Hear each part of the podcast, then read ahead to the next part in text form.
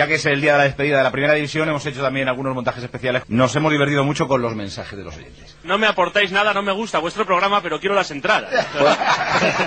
¿De dónde llamas? De Gijón. ¿Ves? Si es No, que- hombre. No, hombre, no, era irónico. Pues muy bien, ¿eh? muy bien con la ironía. Hala, hala chaval.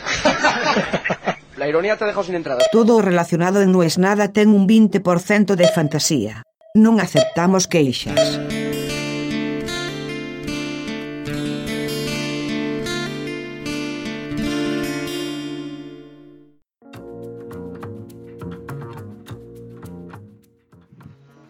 Bueno, estoy grabando este bin del capuchino después de haber escuchado el capítulo número 137 y no puedo dejar de pensar en que estas cosas se van reinventando. Eh, en algún momento estaba la cuestión de...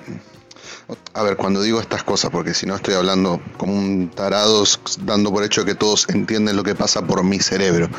Eh, siempre cuando hay momentos de crisis en diferentes economías, y ni hablar cuando la crisis es a nivel mundial como ahora, surgen diferentes negocios que te van a salvar la vida de un momento para otro, estas cosas que te hacen rico. Eh, Guillermo había hablado incluso en algún momento esta cuestión de la gente que te vende el curso para para hacerte millonario con la clave del éxito y uno dice si tenés la clave del éxito económico ¿por qué estás haciendo un curso y no haciéndote millonario vos directamente? O sea, es como qué bueno que sos mi reina. Entonces, bueno, eh, nada.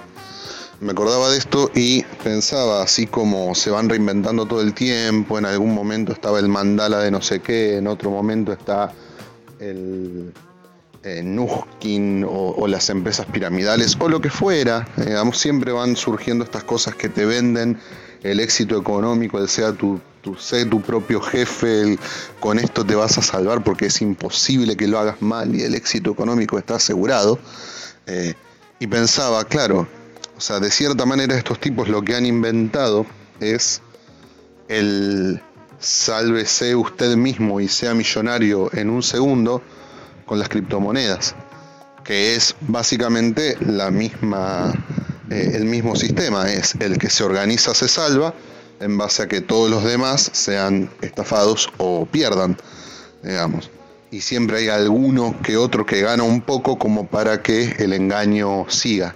Es muy loco esto, eh, pero sucede de diferentes maneras y también es muy loco porque es muy difícil asumir que uno está metido en uno de estos eh, engañosos negocios de hacerte millonario, porque en realidad juegan con el orgullo o la necesidad de la gente. El que necesita entra por desesperación y es el que generalmente sale sin absolutamente nada.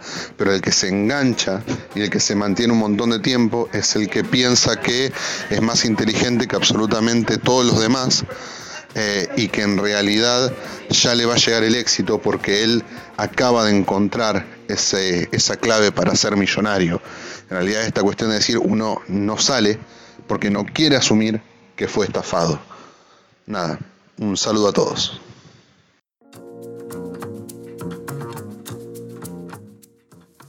Estoy lejos de ser un entendido en este asunto de las inversiones, ser broker y cosas por el estilo que tienen que ver con la bolsa, ¿no? Estoy muy lejos de eso, no entiendo nada, la verdad.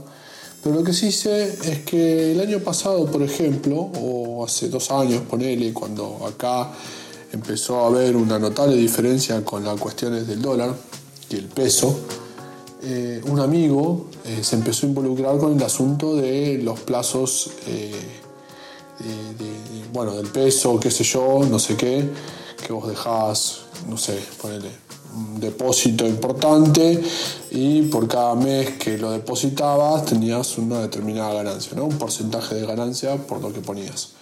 Entonces el chabón estaba re entusiasmado, qué sé yo, y resultó que terminó poniendo plata en bancos, eh, bancos digitales de afuera que no tenían eh, conexión con el Estado, por consecuencia no había impuestos ni cosas por el estilo, y obviamente este, tenía que ver con las criptomonedas y otras alternativas, entonces vos dejabas 100 pesos y te volvías con 150, entonces imagínate.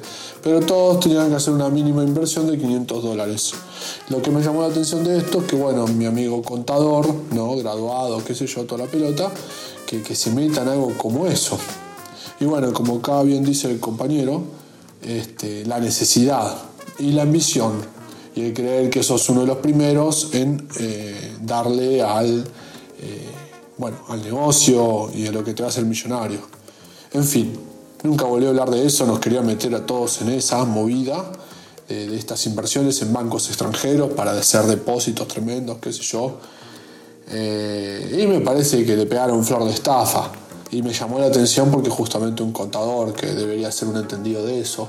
Y bien un amigo me dijo, este, para caer en esas cosas, lo primero que hay que eh, saber tocar es la ambición de, que tiene la necesidad. ¿no? Y bueno, espero haber sido claro. Este, es eso lo que me recordaste, lo que me recuerdan ustedes cuando hablan de, inversiones en la bolsa. Y, y, bueno, cuando ya se vuelve algo novedoso, cuando todo el mundo quiere entrar, es tarde, es como querer poner un parripollo, como querer poner un lugar de pelota paleta, de paddle, cuando ya todo el mundo lo puso. Vamos a poner una cervecería y seamos millonarios. Ya es tarde. No es nada.